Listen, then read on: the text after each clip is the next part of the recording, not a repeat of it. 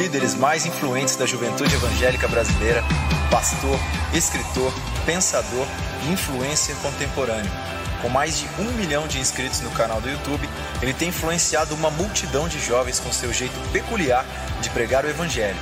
Ele é pastor e fundador do movimento Dizuscope e também da igreja Família Dizuscope em Bragança Paulista. Psicólogo com especialização em coaching palestrante, filho do querido pastor Josué Gonçalves, ele é casado com Valéria, com quem compartilha o ministério e é pai de Luísa e Davi. Faça festa para receber o querido pastor Douglas Gonçalves.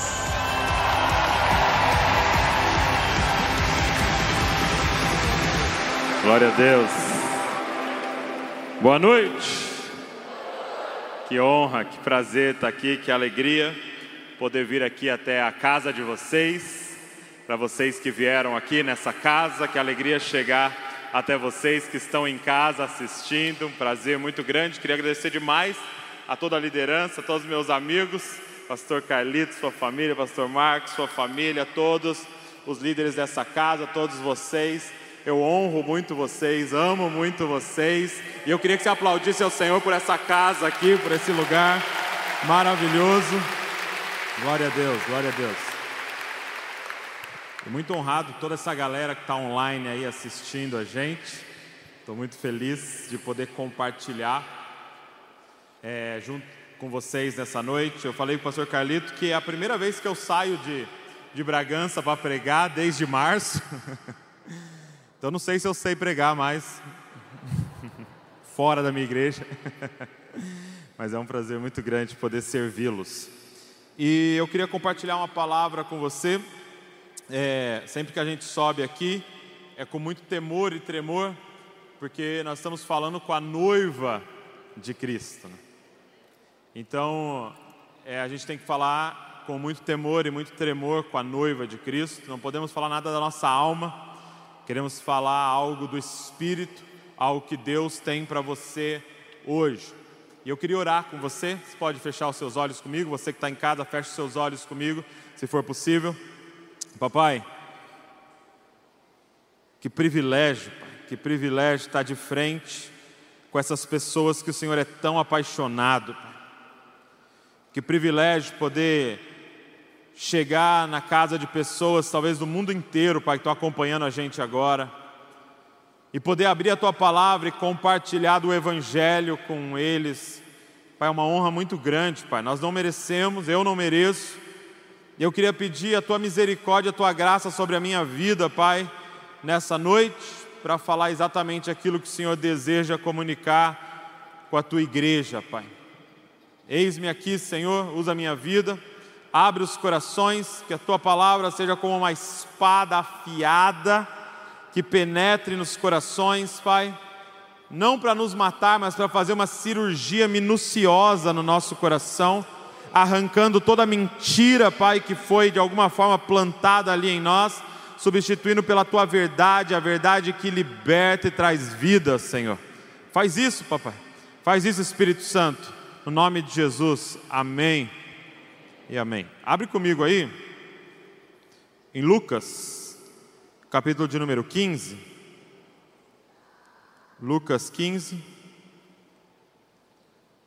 Vamos ler a partir do verso 11. Uma parábola bastante conhecida nossa.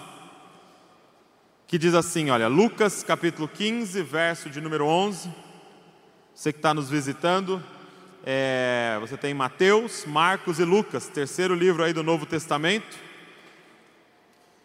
E Jesus está contando uma parábola, e a partir do versículo 11 diz assim: Jesus continuou. Certo homem tinha dois filhos, mas moço deles disse ao pai: Pai, quero é, que o Senhor me dê a parte dos bens que me cabe. O pai repartiu os bens entre eles. Passados não muitos dias, o filho mais moço, ajuntando tudo que era seu, partiu para uma terra distante e lá desperdiçou todos os seus bens, vivendo de forma desenfreada. Depois de ter consumido tudo, sobreveio àquele país uma grande fome e ele começou a passar necessidade. Então foi pedir trabalho a um dos cidadãos daquela terra e este mandou para os seus campos a fim de cuidar de porcos. Ali ele desejava alimentar-se das alfarrobas que os porcos comiam, mas ninguém lhe dava nada. Então, caindo em si, disse: Quantos trabalhadores do meu pai têm pão com fartura e eu aqui estou morrendo de fome? Vou me arrumar, voltar para o meu pai e lhe dizer: Pai, pequei contra Deus e diante do Senhor, já não sou digno de ser chamado seu filho, trate-me como um dos seus trabalhadores. E arrumando-se, foi para o seu pai. Vinha ele ainda longe quando seu pai o avistou e, compadecido dele, correndo, o abraçou e beijou. E o filho lhe disse: Pai, pequei contra Deus e diante do Senhor, já não sou digno de ser chamado seu filho. O pai, porém, disse aos servos: Tragam depressa a melhor roupa e vistam nele, ponham um anel no dedo dele, sandálias dos pés, tragam e matem o bezerro gordo, vamos comer e festejar, porque este meu filho estava morto e reviveu, estava perdido e foi achado, e começaram a festejar. Ora, o filho mais velho estava no campo, e quando voltava a aproximar-se da casa, ouviu a música e as danças. Chamou um dos empregados e perguntou o que era aquilo. E ele informou: seu irmão voltou, e por tê-lo recuperado com saúde, o seu pai mandou matar o bezerro gordo. O filho mais velho se indignou e não queria entrar. Saindo, porém, o pai procurava convencê-lo a entrar. Mas ele respondeu a seu pai: Faz tantos anos que sirvo o Senhor e nunca transgredi um mandamento seu. Mas o Senhor nunca me deu um cabrito sequer para eu dar uma festa com os meus amigos. Mas quando veio esse filho, esse seu filho, que sumiu com os bens do Senhor, gastando tudo com as prostitutas, o Senhor mandou matar o bezerro gordo para ele. Eles eram apegados com esse bezerro gordo aqui. Então o pai respondeu: Meu filho, você está sempre comigo e tudo que eu tenho é seu. Mas era preciso festejar e alegrar-se, porque este seu irmão estava morto e reviveu, estava perdido e foi achado. Diga amém. Essa aqui é a parábola das parábolas. É a parábola mais detalhada e comprida de todas as parábolas de Jesus. Uma vez Shakespeare fez um comentário sobre a parábola do filho pródigo, dizendo que era uma das peças literárias mais bem escritas que ele já tinha lido. Então, é um texto maravilhoso, muito lindo. Talvez um dos textos que mais se pregou já nos púlpitos pelo planeta na história da igreja, né? A parábola do filho pródigo. E por que que Jesus conta ela e por que que eu decidi ler ela com vocês hoje? Porque a parábola do filho pródigo é uma, uma parábola de redefinições. E eu creio que se nós pudéssemos dar um nome para 2020 seria este: um ano de redefinições. Um ano de revisão, um ano de repensar muitas coisas. E eu queria encerrar este ano e começar o próximo pensando nessas redefinições que Jesus traz nesse texto. Aquela audiência que estava ouvindo Jesus falar, é, contar essas parábolas de Lucas 15, é, entenderam algumas coisas erradas, que talvez você tenha entendido, e nós vamos pensar certo nelas hoje, ou se você entendeu certo, nós vamos reforçar isso dentro de nós hoje aqui. Quem estava ouvindo Jesus na ocasião? Havia dois grupos ouvindo Jesus em Lucas 15. Se você ler o verso de número 1, diz assim: olha, aproximavam-se de, aproximavam-se de Jesus todos os publicanos e pecadores. Quem eram os publicanos e pecadores? Aqueles que não obedeciam à lei. Então, toda vez que você vê no Novo Testamento, nos Evangelhos, os pecadores eram aqueles que deliberadamente assumiram publicamente: nós não obedecemos às leis. Então, uma parte do público que ouvia Jesus eram os pecadores. Agora tinha um outro público lá. Diz assim no verso 2: Os fariseus e os escribas murmuravam, dizendo: Esse recebe pecadores e come com eles. Então tinha um segundo público, que eram os religiosos. Quem eram os religiosos? Eram aqueles que se esforçavam para obedecer toda a lei. Não sei se você sabe, mas no Pentateuco tem 613 leis. E estes homens sabiam de cor as 613 leis e tentavam, se esforçavam para obedecer todas elas.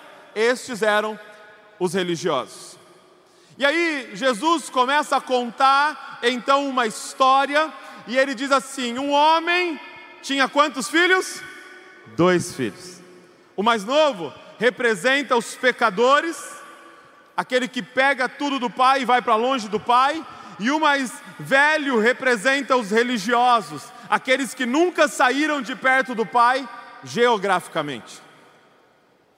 Tim Keller, ele diz algo muito interessante sobre essa parábola. Ele diz assim que o nome da parábola, esse nome famoso, é, é, ele de certa forma está errado. A gente conhece como a parábola do filho pródigo.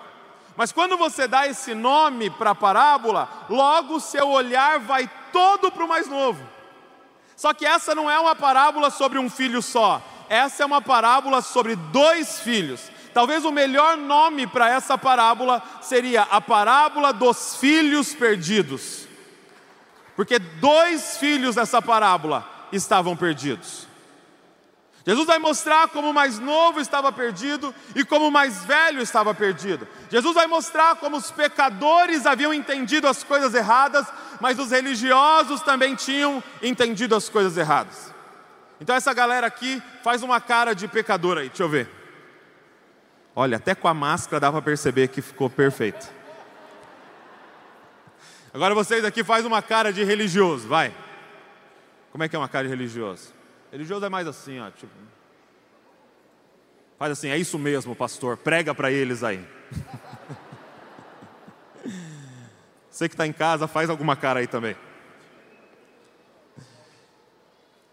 Jesus, com essa parábola, vai redefinir quatro coisas, ok? Nós vamos ver essas quatro coisas e nós vamos para casa. Primeiro, ele vai redefinir quem é Deus.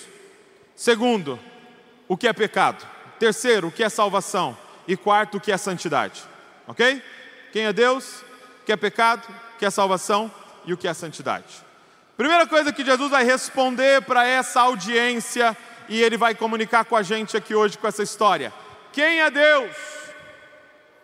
Se teve algo, se tinha algo que estava na agenda de Jesus ao vir encarnar, era revelar quem é Deus. Então, para explicar quem é Deus, ele começa dizendo assim: certo homem tinha dois servos. É isso? Sim ou não? Não, certo homem tinha dois pastores. Dois profetas? Não, dois escravos? Certo homem tinha dois filhos. Quem é Deus? A primeira característica que você precisa compreender sobre Deus é que Deus é Pai. Ah, isso é maravilhoso. Deus é Pai. Sabe, existem muitos atributos de Deus, existe muita revelação de quem Deus é nas Escrituras. Deus é Senhor, Deus é juiz, é Deus, Ele é o médico dos médicos, Ele é o Senhor dos exércitos, Ele é tudo isso. Mas quando os discípulos chegam para Jesus e falam assim, mestre, nos ensina a orar, Ele fala assim: quando vocês começarem, digam assim, Pai. Porque quando você descobre que esse juiz é o seu pai, muda tudo, não? Quando você descobre que esse Senhor é o seu Pai, quando você descobre que o Senhor dos exércitos é o seu Pai, quando você descobre que o Criador de todo o universo está pedindo para você chamar Ele de Pai. Ah, cara. Em Marcos 15, Jesus dá até um upgrade. Em Marcos 15, Jesus chama ele de Abba. Sabe o que é Abba? Papai. Fala comigo, papai. De novo, papai. Tá aí uma palavra que pode curar você, cara. Quando você for orar, cara, começa falando, papai. Posso te fazer esse desafio? Você vai orar, você vai, vai soltar um Senhor. Calma, engole. Engole o Senhor. De novo, eu não estou dizendo que ele não é Senhor, ele é Senhor. Mas ele pediu, começa falando, Pai. Depois você vai falar, seja feita a tua vontade, venha o teu reino mas começa falando Pai. De novo, Pai. Deus é Pai. Agora, não era suficiente falar para eles que Deus é Pai. Por quê? Porque quando eu falo para você, Deus é Pai, na hora o seu cérebro vai no Google que tem dentro do seu cérebro, digita Pai e aparece a foto de alguém, ou a ausência da foto de alguém. E aí, na hora, você quer ligar o Pai celestial com o seu Pai terreno. Então não era suficiente falar Deus é Pai, ele tinha que falar que tipo de Pai Deus é. Que tipo de pai? E aí ele diz assim: que o mais novo chega para o pai e fala: Pai, eu quero minha parte da herança. Todos os comentaristas que você lê, falando sobre esse texto, vai dizer o seguinte: que pedir a herança com o pai vivo era desejar que ele estivesse morto. Deixa eu te explicar o que está acontecendo. Esse filho entrou no escritório do pai e falou assim: Pai, eu não vejo a hora que você morra. Eu estou fingindo aqui essa relação porque eu quero as suas coisas, mas o senhor fica comendo pão sem glúten e fazendo Cooper? e não morre? Faz o seguinte, vamos encurtar, me dá minha parte da herança, eu te mato no meu coração e vou embora. Aquela audiência, você imagina o que era uma família patriarcal de dois mil anos atrás no Oriente Médio. Aquela audiência ouvindo Jesus, porque o barato de você ouvir uma história, o barato de você assistir um filme, é você ficar tentando adivinhar a próxima cena, sim ou não? E o bom filme é aquele que você nunca acerta a próxima cena. Então o barato é que aquela audiência provavelmente pensou na hora: meu Deus, esse menino agora vai levar uma surra. Você sabia que, de acordo com a lei de Deus no Pentateuco, esse pai poderia pegar o menino, levar para a vila e apedrejá-lo por desonra? O que, que esse pai faz? Vende uma parte de suas propriedades e entrega para um filho que desejava que ele estivesse morto. Ah, cara, que pai é esse?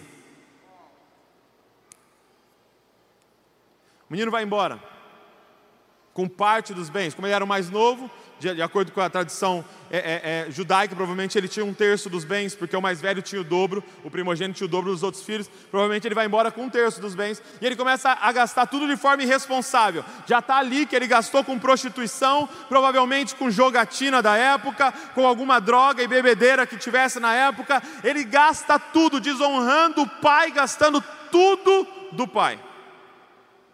Quando termina toda a grana dele, começa uma crise naquela região e ele vai trabalhar com o quê? E cara, Jesus sabia provocar contando história. Porque ele poderia ir trabalhar com camelos. Ele poderia ir trabalhar com frango, mas não, ele vai trabalhar com porcos. Porque se tem algo que um judeu não rela, é o que?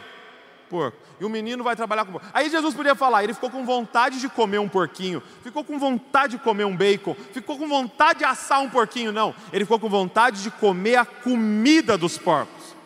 Jesus estava contando a história dizendo assim: esse menino desonrou o pai em tal nível culturalmente que ele desejou ser um porco.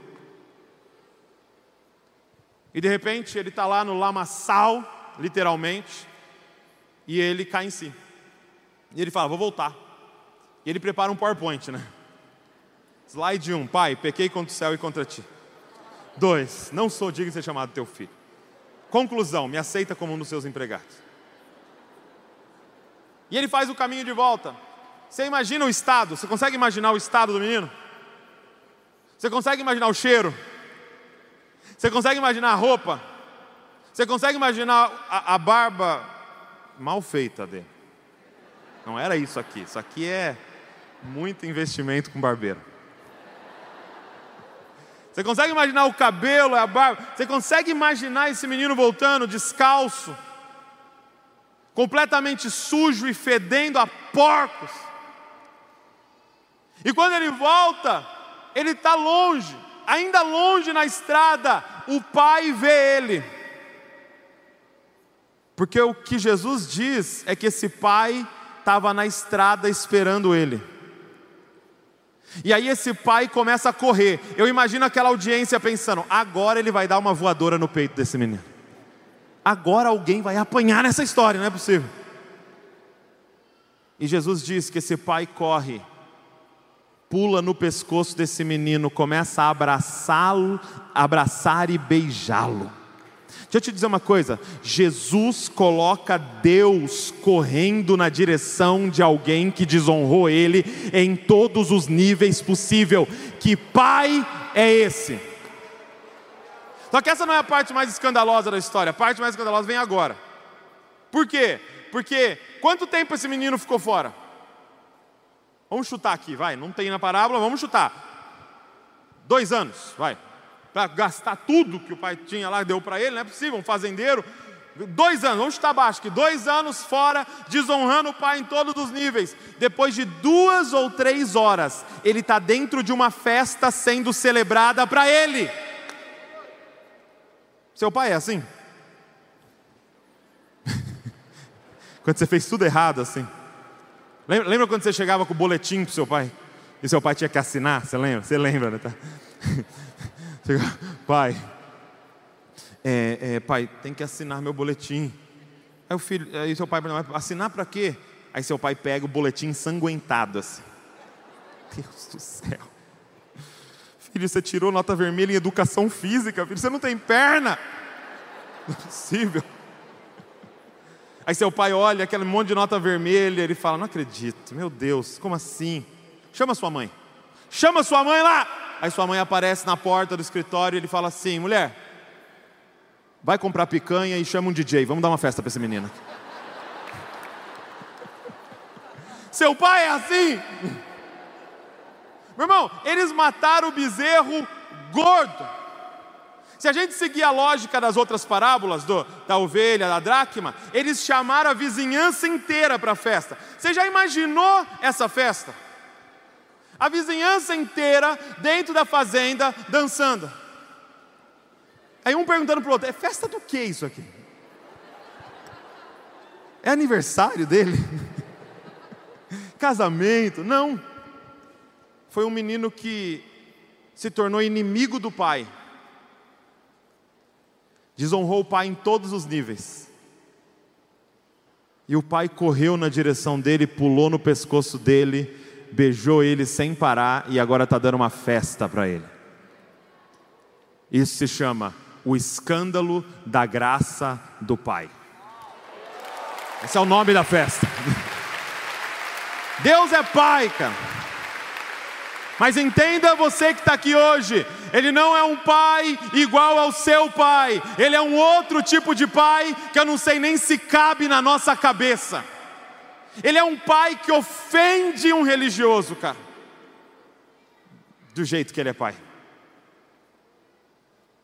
Só que Jesus, ele não redefine somente quem é Deus nessa parábola, ele redefine também o que é pecado. Porque algo que essa audiência sabia muito bem é que pecado faz separação entre nós e Deus. Isso era muito claro na lei. Pecado é o que faz separação entre nós e Deus. E aí é muito óbvio que o mais novo está em pecado, porque ele está longe do pai. E ele fez tudo para desonrar o pai. Ele se envolveu com prostituição, ele, ele, desejou que o pai tivesse morto, ele se envolveu com as coisas que é, é, um judeu não deveria se envolver. Então está óbvio que ele está em pecado, longe do pai. O problema é quando a gente chega no mais velho que é muito óbvio que o mais velho, mesmo geograficamente não tendo saído, ele está longe do pai. Só que a nossa teologia dá uma bugada quando você lê o que Jesus coloca na boca do mais velho, uma fala que ele põe na boca do mais velho. Olha o que diz no verso 29. Mas ele respondeu ao seu pai: faz, faz tantos anos que sirvo o Senhor e nunca transgredi um mandamento seu. Presta atenção, Jesus ou o Pai não o repreende. O pai não olha para esse menino e fala assim: ah, lembra aquela semana passada que você fez isso, isso, isso. Não, o pai aceita a afirmação, como que dizendo: sim, você é irrepreensível, sim, você não transgride os meus mandamentos, sim, você faz tudo certinho. E eu te pergunto: como alguém que está obedecendo os mandamentos pode estar em pecado? Como que alguém que está desobedecendo, que está obedecendo 613 mandamentos, pode estar longe do Pai? O que é pecado? E eu queria que você entendesse isso hoje, cara. Que isso vai mudar completamente a sua vida. O que é pecado? Pecado é não amar o Pai acima de todas as coisas. Guarda isso. O que é pecado? Não amar o pai acima de todas as coisas. Por que, que o mais novo estava em pecado? Porque ele amava mais as coisas do pai do que o pai. Por que, que o mais velho está em pecado? Porque ele amava mais as coisas do pai do que o pai. Gente, é interessante que se a gente pegasse esses dois meninos e colocasse aqui em cima dessa plataforma, eles seriam completamente diferentes completamente diferentes. Se a gente pegasse os dois, colocasse um aqui e o outro ali, você ia falar: não, não são irmãos, não é possível. O estereótipo deles seria diferente, o comportamento deles seria diferente, a fala deles seria diferente. Um seria, falaria cheio de gíria e não sei o que, o outro falaria certinho, sabe? Todos os S's. Tu. Versículos decorados. Os dois completamente diferentes por fora, mas exatamente iguais por dentro. É um coração exatamente igual. Qual é o problema dos dois? Eles não amam o Pai acima de todas as coisas. Eles amam mais as coisas do Pai do que o Pai. Qual é a diferença dos dois? Eles só usaram duas estratégias diferentes para pôr a mão nas coisas do Pai. Um usou a estratégia da libertinagem. Eu mato Deus no meu coração e vou viver minha vida. Assim eu coloco a mão nas delícias de Deus, ignorando Deus. O outro escolheu a estratégia da, do legalismo e da religiosidade. Eu obedeço tudo que Deus manda. Aí eu posso pôr o dedo na cara de Deus e dizer: Você me deve um cabrito.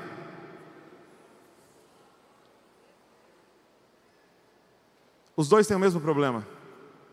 Eles querem as coisas do Pai e não o Pai. A minha pergunta é muito simples nessa noite: é qual estratégia você está usando, cara, para pôr a mão nas coisas do Pai? Você matou Deus no seu coração e está vivendo a sua vida? Ou você está obedecendo tudo que Deus manda, mas não porque você ama Ele, porque você quer as coisas dele? Sabe, tem muita gente irrepreensível em pecado.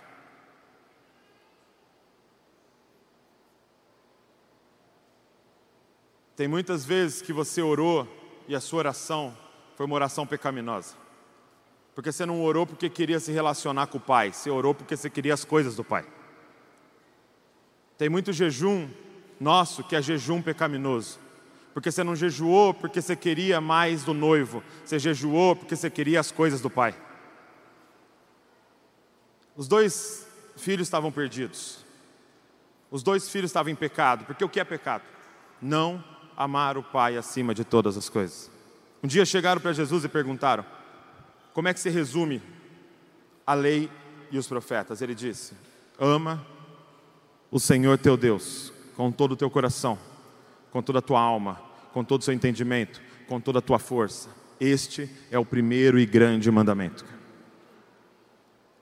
Ama o Pai acima de todas as coisas. O que é pecado? Não amá-lo acima de todas as coisas. Terceiro, então o que é salvação? Porque essa audiência ouvindo Jesus entendia que salvação era conquistada com seu esforço obedecendo às 613 leis. Então, por que que estes religiosos ficavam tão bravos com os pecadores, porque eles estavam se esforçando. E quando você está se esforçando, dá raiva de quem não está se esforçando, sim ou não? Estou pagando um preço, e esse cara não está pagando o preço. Eu estou aqui me matando para obedecer, e esse cara não está obedecendo. Eu sou melhor, porque eu estou me esforçando. Então eles entendiam que salvação era conquistada através dessa obediência. O que Jesus vai nos mostrar é que salvação não é uma ideia dos filhos, salvação é uma ideia do Pai. Salvação não é uma iniciativa dos filhos, salvação é uma iniciativa do pai. É o pai que corre em direção ao mais novo e é o pai que sai da festa e vai atrás do mais velho. É o pai que pula no pescoço do mais novo, beija o mais novo e traz ele de volta. E é o pai que fala: Filhinho, vamos entrar na festa da graça que eu estou dando. Ei, salvação não é uma ideia sua Salvação é uma ideia do Pai. Não foi você que achou o Pai, foi o Pai que achou você. Não foi você que aceitou Jesus, foi Jesus que aceitou você. Ele te escolheu, ele te atraiu com cordas de amor para este lugar. Você estava morto em seus pecados e delitos. Morto não acha ninguém, gente. Vai no cemitério e brinca de esconde-esconde com o morto. Ele nunca vai te achar. A gente, a gente usa esse termo, e eu, eu nem acho que a gente deveria mudar, porque tem um sentido no termo, na, é, é, na expressão, né? Mas a gente fala, quem hoje quer aceitar Jesus? Mas na verdade a gente tinha que falar, pai, quem que o senhor quer aceitar hoje aqui? Levanta a mão para ela, pai. Pai, ele aqui, levanta a mão. Porque quem veio atrás de nós foi o pai, cara. Primeira coisa sobre salvação: salvação é uma ideia do Pai. Então ninguém aqui dentro, gente, ninguém aí em casa pode bater no peito e falar, eu sou melhor do que alguém porque eu sou salvo. Ninguém! Por quê? Porque a diferença entre eu e a prostituta que há nessa cidade, a diferença entre eu e um político corrupto que há na nossa nação é só uma: o Pai me achou e não é mérito meu. Então a gente tem que olhar para essas pessoas e somente orar: Pai, acha eles, Pai, acha ela, Pai, corre atrás dele, Pai, pula no pescoço dela, Pai, beija o rosto dele, Pai, tem um anel para ela, Pai, acha o meu primo, acha minha prima, acha o meu meu gerente, acha o meu sogro, acha, Senhor, eles como um dia o Senhor me achou.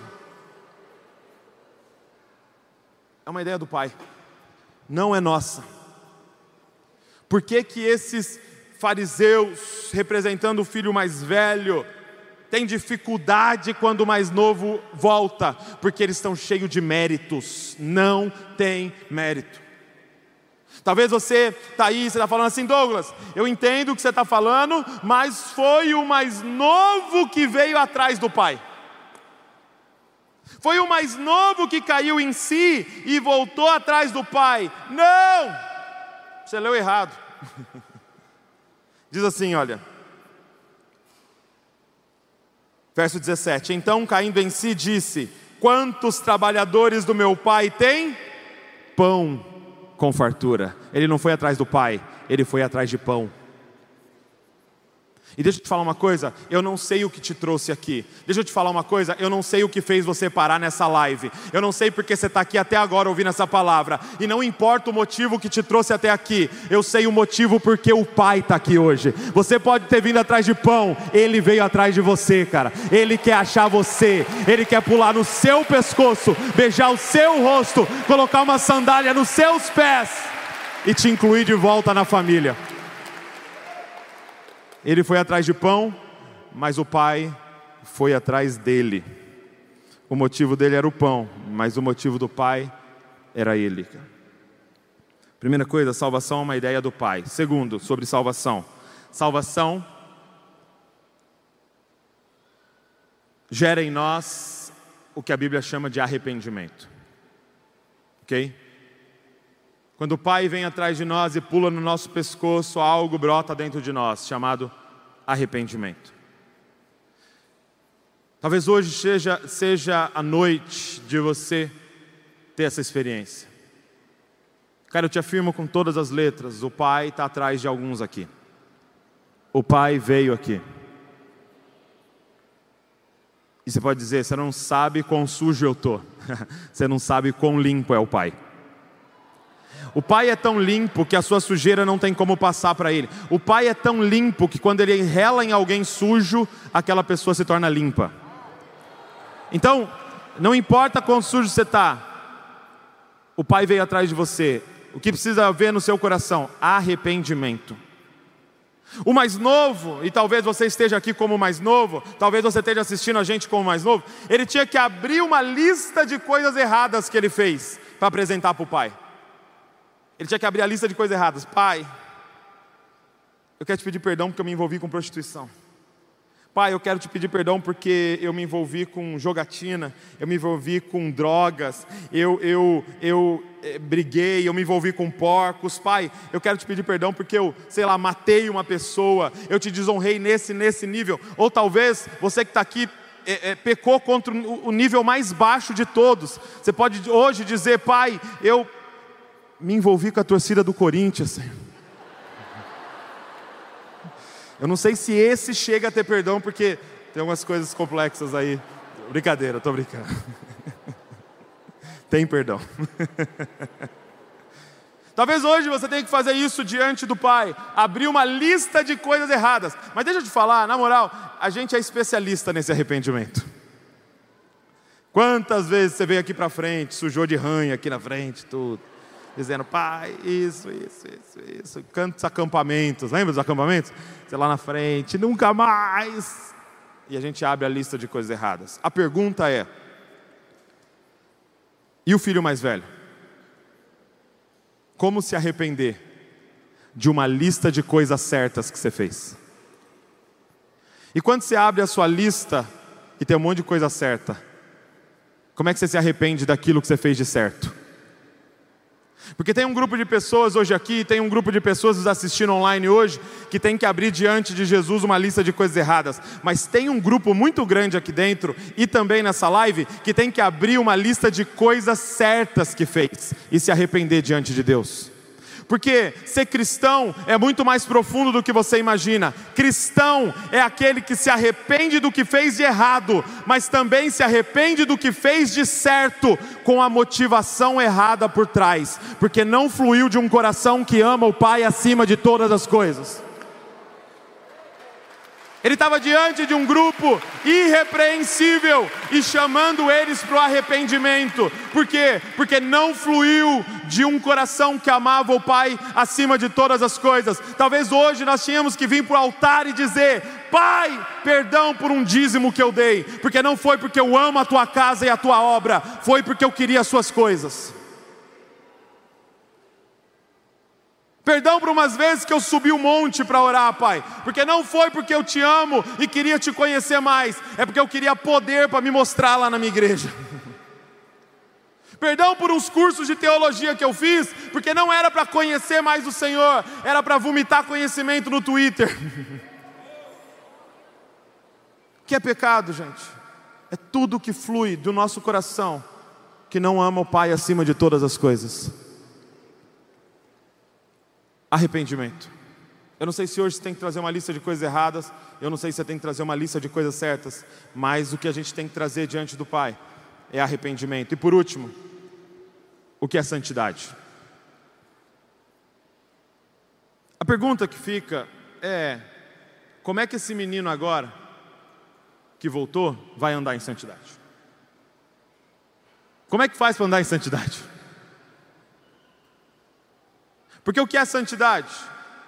É não viver em pecado. E o que é pecado? Não amar o Pai acima de todas as coisas. Então o que é santidade? Amar o Pai acima de todas as coisas. E aqui a gente entra numa enrascada total, porque você não tem controle sobre o que você ama. Sim ou não? Tem como eu falar para você assim, ó? Passa a amar, pronto. Sim ou não? Não, porque amor vem do seu coração. É por isso que você tem que entender uma coisa. A gente tentou várias estratégias para fazer a galera andar em santidade. Por exemplo, a gente pensou assim: o pessoal não sabe a lei. Então a gente precisa enfatizar a lei para eles. E aí eles vão começar a andar em santidade. E a gente ficou falando da lei. Isso é certo, isso é errado, isso é certo, isso é errado. Eu te pergunto, funcionou? Não, a gente só está pecando mais consciente agora. Sabendo dar nome aos nossos pecados. Aí gente falou, não, mas não é, não é por causa disso. Sabe o que a galera precisa? Saber sobre o inferno. Então nós vamos ensinar sobre o inferno, sobre a condenação eterna, e aí a galera vai andar em santidade. E a gente começou a falar do inferno, escreveu o livro do inferno, escreveu, fez filme do inferno, teve que pastor que foi no inferno e voltou para contar para a gente. E a gente ficou sabendo tudo do inferno. E todo mundo aqui, provavelmente nesse auditório e que está nessa live, ou a maioria, crê que existe um inferno e uma condenação eterna. Isso te faz andar em santidade? Aí a gente pensou, mas também esse negócio de inferno é muito down, né? Isso é muito dark, isso é muito ruim. Vamos falar do céu. Aí nós vamos, vamos falar do céu, vamos falar o que tem lá, vamos, vamos pesquisar o que tem lá, vamos descobrir as ruas de ouro, as coisas todas, os galardões, tudo que tem de maravilhoso. E aí nós vamos, vamos, vamos fazer tudo sobre o céu. E alguns pastores que foi no inferno, depois foi no céu também, e contou pra gente como é que era no céu.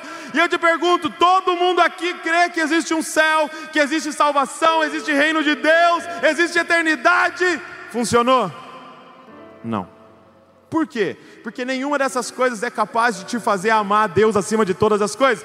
Quando eu sei a lei, eu só começo a saber quão pecador eu sou. Quando eu não quero, se eu fizer as coisas certas para não ir para o inferno, eu estou fazendo as coisas certas por amor a quem? A mim. Quando eu faço as coisas certas porque eu quero ir para o céu, eu estou fazendo as coisas certas por amor a quem? A mim. Só tem um jeito de o seu coração virar para Ele e começar a amá-lo de todo o seu coração. Só tem um jeito. É por isso que a Bíblia não é sobre uma lista de regras, apesar de ter regras ali. Porque as listas de regras não conseguem virar o seu coração. Ela só faz o diagnóstico que o seu coração não ama Ele acima de todas as coisas. Só tem um jeito. É se o seu coração ouvir uma notícia. Quando seu coração ouve uma notícia, que é: o Pai te amou primeiro, exatamente do jeito que você é e está, e está dando uma festa por causa de você. O seu coração não aguenta e faz assim: pum. Eu quero amar aquele que me amou primeiro. O que é santidade, gente? Presta atenção nisso hoje. O que é santidade? Santidade não é o que eu faço para conquistar o amor de Deus. Santidade é o que eu faço em gratidão pelo fato do Pai ter me amado primeiro. Sabe o que ia fazer esse menino andar em santidade? A festa.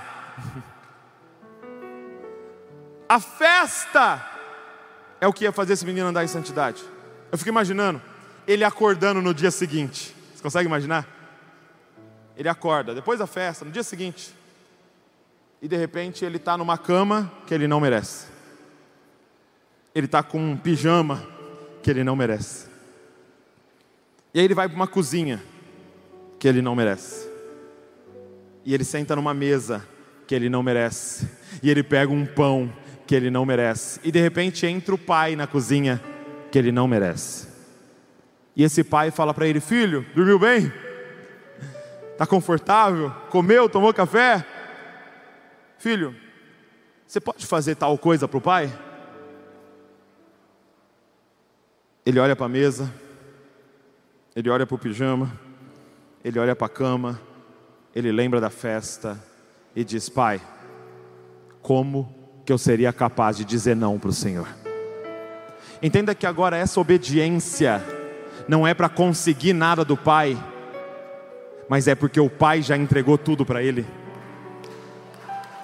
Você entende que ele não está fazendo porque ele quer as coisas do Pai, mas agora ele só está respondendo a um Pai que o amou primeiro, sem ele merecer só tem um jeito de andar em santidade. Ei, quando você perceber que você não está andando em santidade, não é porque você não sabe a lei, não é porque você não tem, não tem medo do inferno, não é porque você não conhece do céu, é porque você se esqueceu de quão amado você é. Quer andar em santidade? Descubra quão amado você é.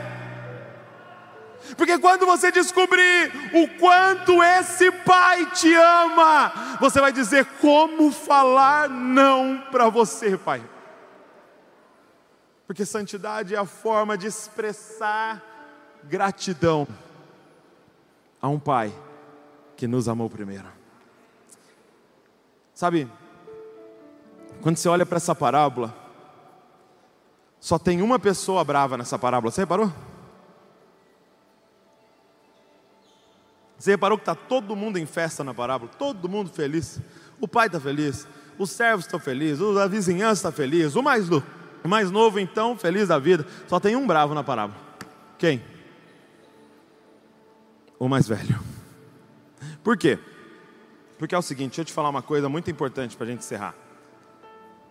O menino voltar foi de graça para ele.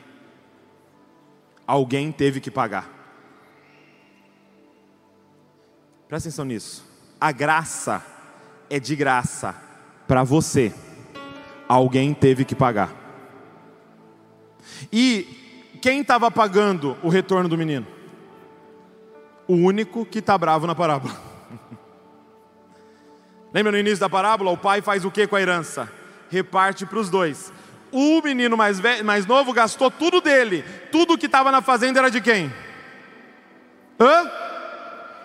Então quem estava bancando a festa? Quem, de quem que era o bezerro gordo? De quem que era o pijama? De quem que era a cama? De quem que era o pão? De quem que era a cozinha? De quem que era tudo que esse menino ia comer? E pior, o pai aceitá-lo de volta era pôr ele de novo na herança. Mas eu quero te encerrar com uma notícia. De qual é o nome do nosso irmão mais velho.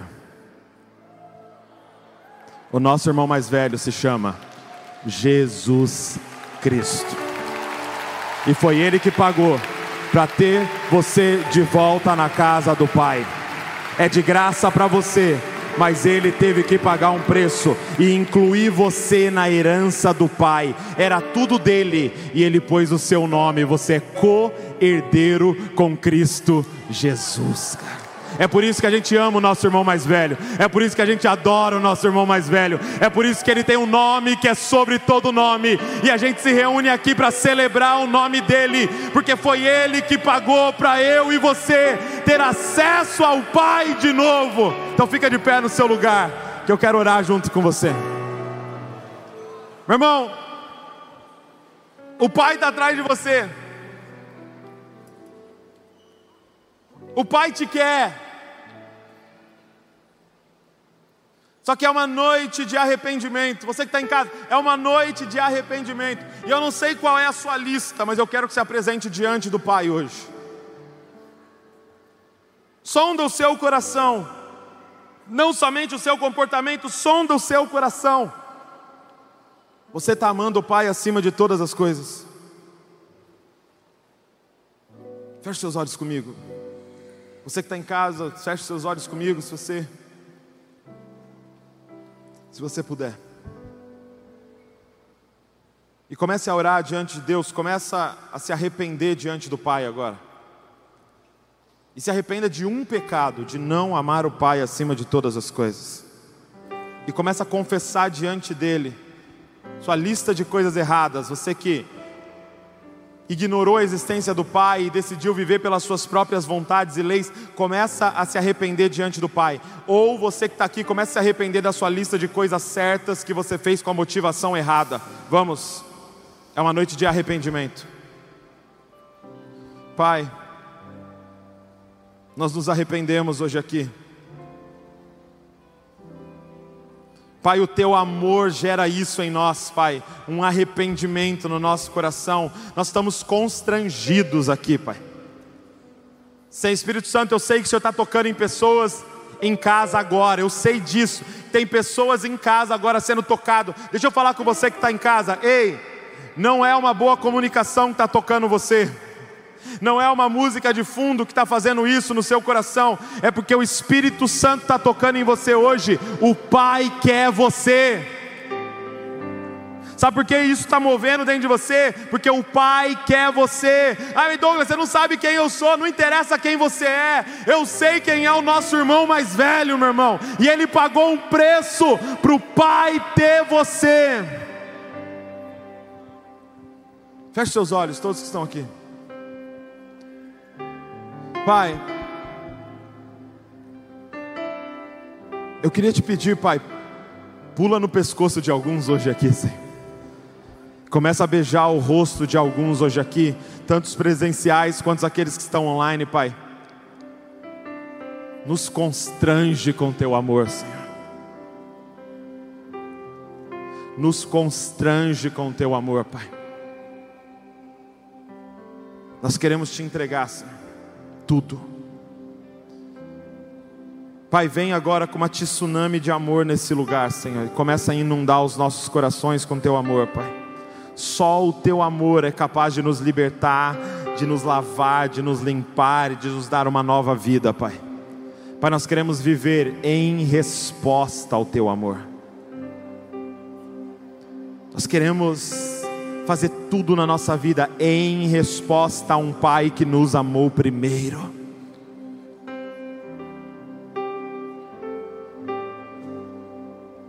Todos com os olhos fechados. Existe alguém hoje aqui que gostaria de se entregar ao amor desse Pai? Você nunca fez isso. Você está nos visitando, alguém talvez te trouxe aqui, ou você nunca fez isso na sua vida, você gostaria de se render e entregar sua vida ao amor desse Pai. Se você quer fazer isso hoje, levanta sua mão como sinal, você que está aqui. Você que está na nossa casa aqui, levante sua mão como sinal, Deus te abençoe. Todos com os olhos fechados. Levanta a mão como sinal, se você quer fazer isso hoje. Só faz assim um sinal. Deus te abençoe. Você que quer entregar sua vida para esse Pai, Deus te abençoe. Deus te abençoe. Vamos, levanta a mão como sinal, é o seu dia, cara. Deus te abençoe, Deus te abençoe, Deus abençoe, Deus abençoe você, Deus abençoe você, Deus abençoe você. Você que está em casa, que é o seu dia. Você quer entregar a sua vida para Jesus? Tem um QR Code aí, tem um link para você. Mas eu quero que você escreva no chat assim: Eu quero o Pai.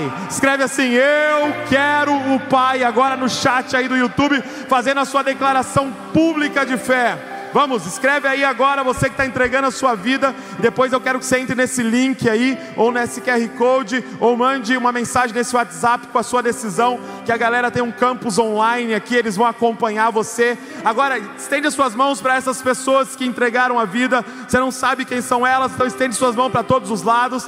Pai, nós queremos te pedir agora, Senhor, nos próximos dias, aumenta a intensidade do teu amor sobre a vida dessas pessoas. Espírito Santo, vem, Espírito da adoção, vem e muda, transforma elas. Pai, que o teu Espírito Santo agora passe a habitar elas. Daqui para frente, elas não se movem mais pela carne, elas não são mais escravas do pecado. Agora eles são filhos e filhas que têm o teu DNA na veia deles, Pai. Em nome de Jesus, nós abençoamos eles, Pai, e que eles possam andar em comunidade com a gente partes da família de Deus nesse lugar, Pai. Nós abençoamos eles nessa nova jornada, nessa nova vida, no nome de Jesus. Amém e amém. Deus abençoe vocês. Foi uma honra muito grande. Teu amor me encontrou. Aleluia, aleluia, aleluia. Quantos estão felizes em Jesus nessa noite? Uau! Nós fomos muito abençoados. Eu gostaria de sintetizar algumas coisas com vocês. Existem habilidades dadas pelo Pai para vivermos uma virada. Aqueles filhos tiveram a habilidade de pecar, infelizmente. A parábola começa com algo triste acontecendo, mas ela termina com uma festa acontecendo. Eu quero te dizer, você que está aqui, você que está em casa, quem sabe um dia você teve a capacidade de errar, mas o sangue de Jesus nos lavou e nos perdoou, e hoje temos a habilidade de festejar a nova vida que Ele nos deu. novos resultados, novas habilidades, uma virada na nossa vida em nome de Jesus. Onde o pecado um dia abundou, superabundou a graça. Você é alguém habilitado para a virada, habilitado para o avivamento, porque o perdão do Pai está em você. A habilidade de se arrepender, a habilidade de recomeçar e viver grandes coisas em nome de Jesus. Uau, uau! Essa não é apenas a preparação para a última noite, porque a virada não vai acabar amanhã. A virada acabou de começar em nome de Jesus. Diga assim: a virada acabou de começar. Aleluia, aleluia. Dê uma salva de palmas ao Senhor nessa noite. Uau! Meu Deus, meu Deus. Você está recebendo o poder do alto para fazer grandes coisas em nome de Jesus. Vamos acessar um pouco mais do que vai acontecer com grande gratidão no nosso coração. O que vai acontecer na noite de amanhã a última noite da semana da virada e uma preparação para grandes voos na sua vida. Vamos assistir juntos o vídeo.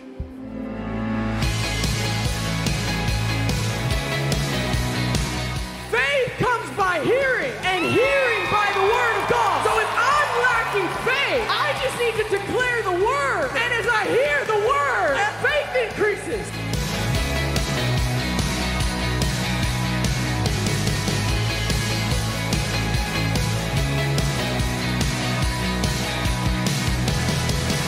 Não deixe de pensar que aqueles relógios de oração, que as vigílias, que os atos proféticos não rasgaram o céu sobre o Brasil. Teve uma geração antes da minha geração que pagou o preço com o joelho no chão e hoje nós temos céus abertos sobre a nossa nação.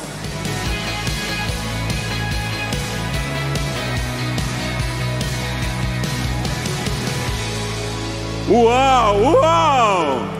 Aleluia! Então amanhã temos ativação profética com Jéssica Tate, palavra com o pastor Tel Hayashi.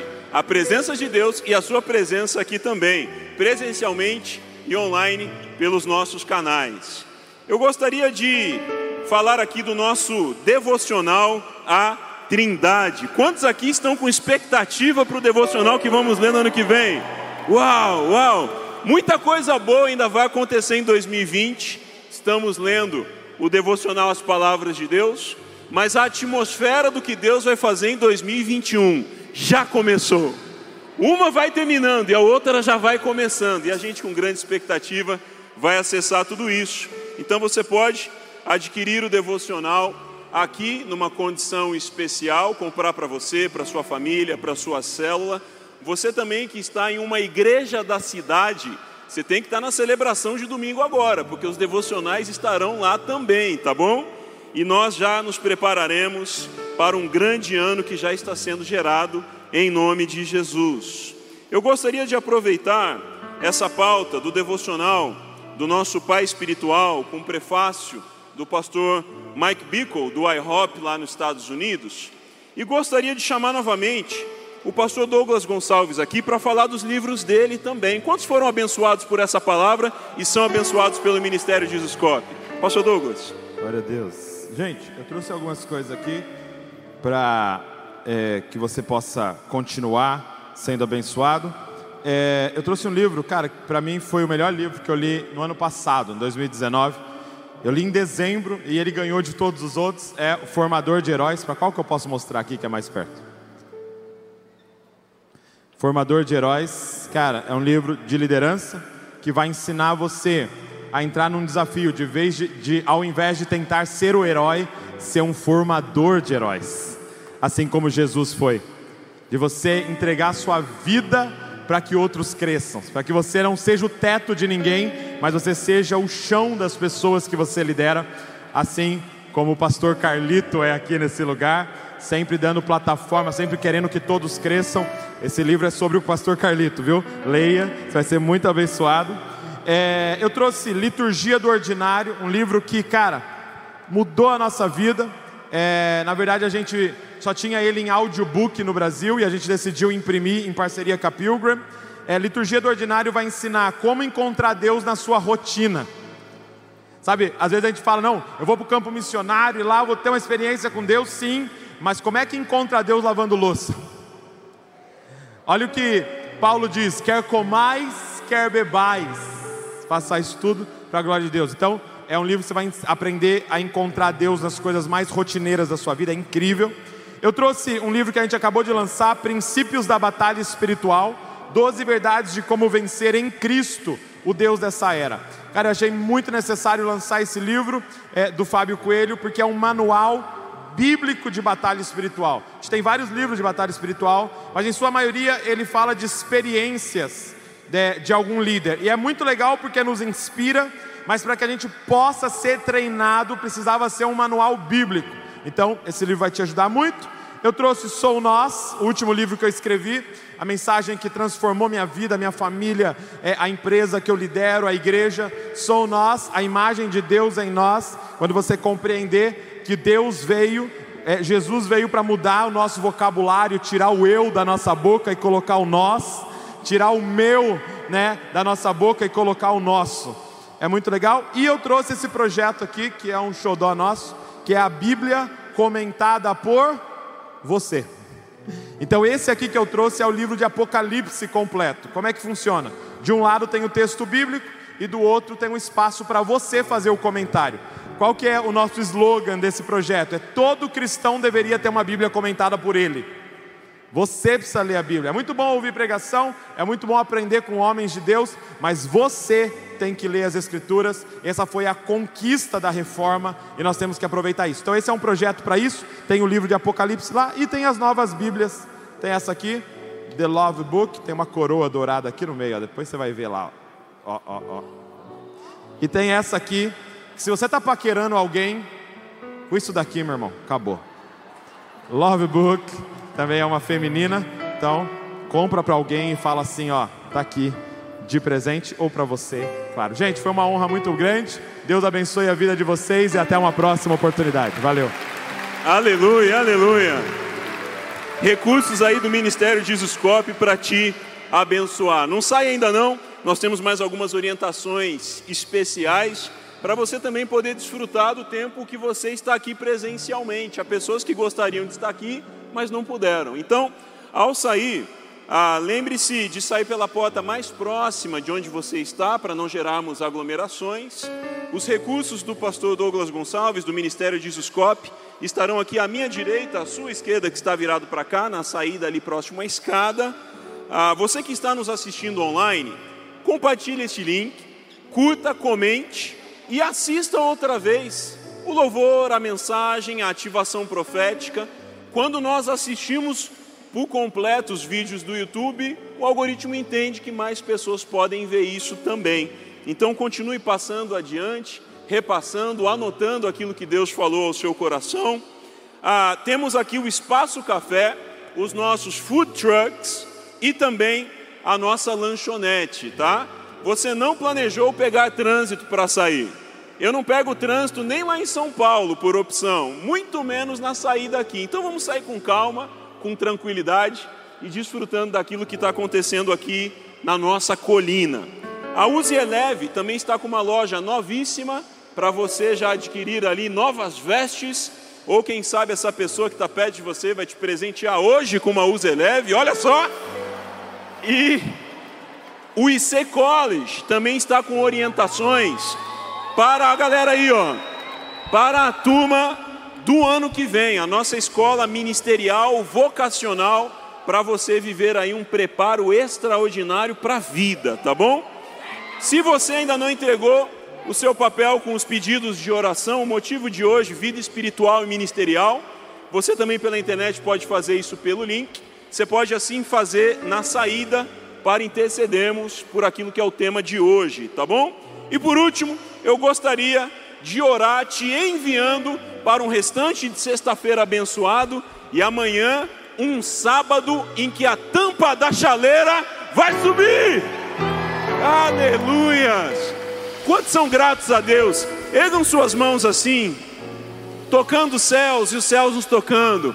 Pai, no mundo em que vivemos, existem pessoas perdidas, existem pessoas em fuga, existem pessoas sem direção, mas nós somos filhos e filhas enviados com direção do céu. Obrigado pela tua palavra, que no nosso coração dará colheita a cem por um em nome de Jesus. Livra-nos do mal, nos direcione para colocarmos tudo isso em prática quando mais for necessário. Recebemos do teu amor, que traz acolhimento e também alinhamento, pois no Senhor somos enviados para virada e para abençoar nações. Recebemos o que o Senhor tem para nós e multiplicaremos no nome do Pai, do Filho e do Espírito Santo de Deus. Quem crê diz bem forte: Amém. Deus abençoe. Vamos adorar.